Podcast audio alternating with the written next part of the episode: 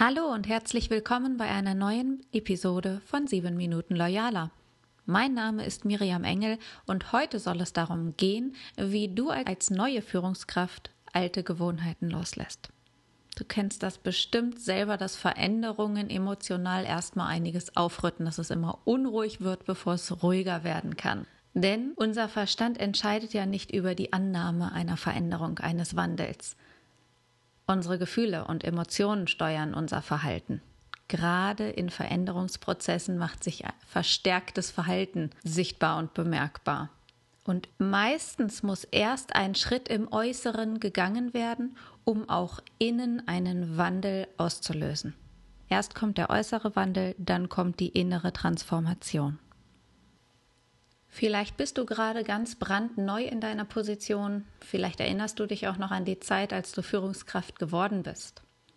Das war der äußere Wandel, der mit der Beförderung vollzogen wurde oder mit der Neueinstellung auf eine Führungsposition vollzogen wurde, aber die dazugehörige Transformation musstest du erst dann durchlaufen. Das heißt, alles, was du innerlich verändern musst im Alltag, das konntest du vorher vielleicht schon etwas denken, vielleicht schon etwas einschätzen, vielleicht schon etwas planen, aber das Tun kommt immer erst nach dem äußeren Schritt. Du sitzt jetzt auf dem Chefsessel und jetzt ist es deine Aufgabe, Performance zu bieten. Das heißt, für den inneren Prozess, der da bei dir stattfindet, eine Beförderung oder eine Neueinstellung auf den Chefsessel ist ein Anfang und ein Ende zugleich. Zuerst mal bedeutet es nämlich die Beendigung von kollegialen Beziehungen. Es ist nicht mehr eine Augenhöhe, nicht mehr die gleiche Ebene. Bis dahin, bis zur Beförderung, hast du vielleicht gemeinsam mit Kollegen über die Geschäftsführung gescherzt und jetzt traut sich möglicherweise auch kein anderer mehr mit dir darüber zu sprechen. Gespräche verstummen, wenn du den Raum betrittst. Und auch wenn du dich innerlich noch selbst als Kollege oder Kollegin fühlst, bist du faktisch schon Vorgesetzter. Emotional würdest du natürlich, selbstverständlich aus dem Gefühl heraus, gerne an der alten Rolle festhalten als ebenbürtiger Kollege. Doch dein Verstand sagt dir, dass das nicht mehr passt. Und im Zweifelsfall sagt dir das auch die Geschäftsführung, dass das jetzt nicht mehr passt. Eine neue Rolle, ein neuer Verhaltenskodex müssen her. Und dazu gehört zum Beispiel auch, Verantwortung für Fehler zu übernehmen, die andere gemacht haben. Das kann auch Führungsaufgabe sein. Das heißt, du musst auch aushalten, dass du noch nicht einmal den Respekt und die Anerkennung als Führungskraft bekommst, weil du ja noch keinen Erfahrungsschatz hast und du auch noch nicht als erfahrene Führungskraft von anderen erlebt werden konntest. Gleichzeitig musst du diese Tätigkeit mit allen Problemen annehmen dich in dieser neuen Rolle einfinden und erst dann, wenn du das geschafft hast, ist die Transformation abgeschlossen. Und Mitarbeiter merken in meiner Beobachtung ganz genau an einer frisch aufgestiegenen Führungskraft, wenn die Person noch nicht innerlich in der neuen Rolle angekommen ist. Und sie merken es auch ganz genau, wenn dem so ist, wenn die neue Führungskraft in ihre wirkliche Kraft gekommen ist. Und wenn du aufgrund so eines Positionswechsels erlebst, dich selbst vielleicht von außen auch beobachtest, dass du überreagierst, dass du besonders emotional bist, dann gibt es dafür echte Gründe. Denn meistens ist es so, dass Überreaktionen auftreten, wenn Transformationsschmerzen zu stark sind.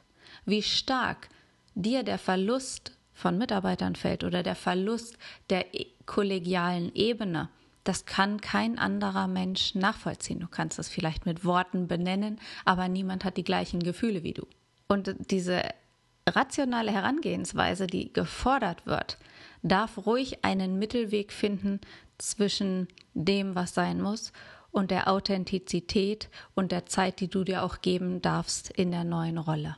Überreagieren ist sicherlich keine gute Idee, aber wir sind alle Menschen. Frag dich selbst vielleicht mal, jetzt kommen wir zum zweiten Grund, warum der Verlust, der diesen Schmerz und dadurch diese Überreaktion hervorruft, so eine große und damit meine ich größere Bedeutung hat als die Freude aufs Neue, zum Beispiel auf deine neue Position. Warum hat der Verlust eine so riesige Bedeutung für dich?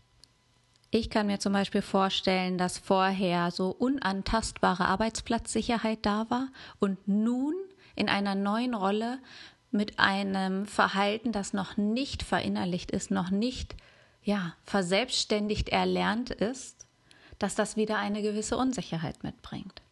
Und möglicherweise, der dritte Grund, hast du auch schon einfach schlechte Erfahrungen gemacht. Schlechte Erfahrungen, negative Prägungen durch deine Erfahrungen selbst mit anderen Führungskräften, als du untergebener, anvertrauter, angeleiteter warst.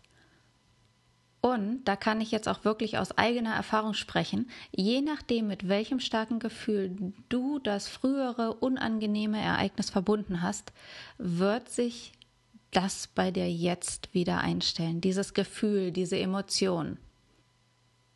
Und dann kann es natürlich passieren, dass du überreagierst. Und es kann auch passieren, dass, weil du noch kein kongruentes Verhalten an den Tag legst, deine Mitarbeiter überreagieren und unverhältnismäßig zornig reagieren zum Beispiel.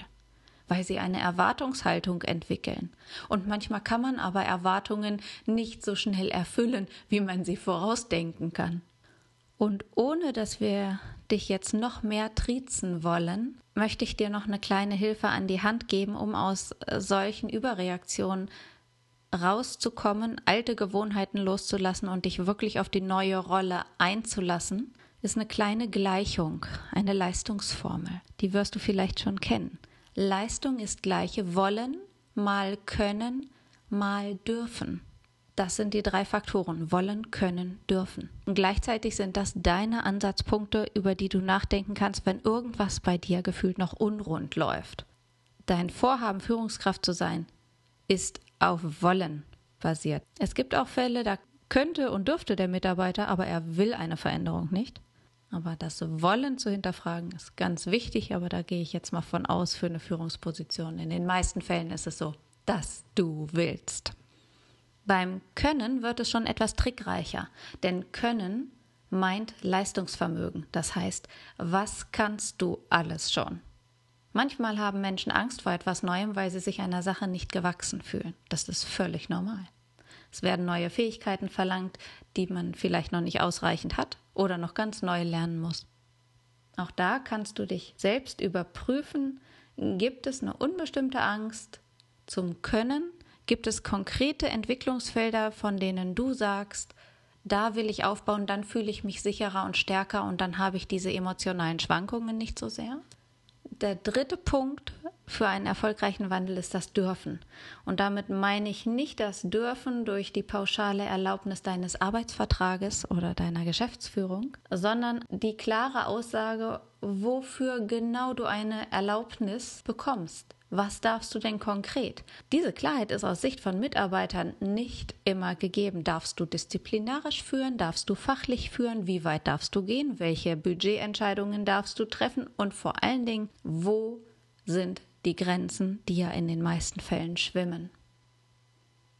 Unter nicht dürfen fallen unklare Ziele, unklare Aufgaben und Verantwortungsverteilung damit du in deiner neuen Position wirklich in deine Kraft kommst, damit es dir leichter fällt, Altes loszulassen und leichter fällt, in die neue Kraft zu kommen. Stell dir immer wieder die Frage, hinter Leistung gleich wollen, mal können, mal dürfen, welche Punkte für dich möglicherweise noch offen sind und wo du dir vielleicht auch gezielte Unterstützung, zum Beispiel in einem Mentoring oder so wünschst.